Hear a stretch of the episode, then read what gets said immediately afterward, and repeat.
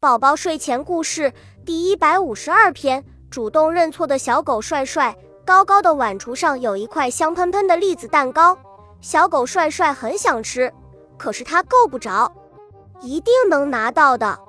小狗帅帅不放弃，依然把手举得高高的，总算够着了。小狗帅帅高兴极了，啪啦，一只碗掉到了地面，摔碎了。晚上。狗妈妈劳作回来了，听到的不是“妈妈，您回来啦”的声音，而是“妈妈，对不起”。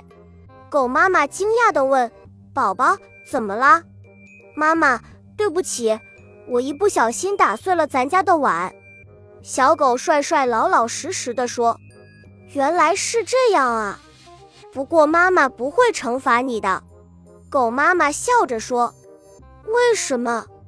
我做错了呀，轮到小狗帅帅惊讶了，因为你能主动承认自己的错误，说明你是个很诚实的孩子，妈妈感到很高兴。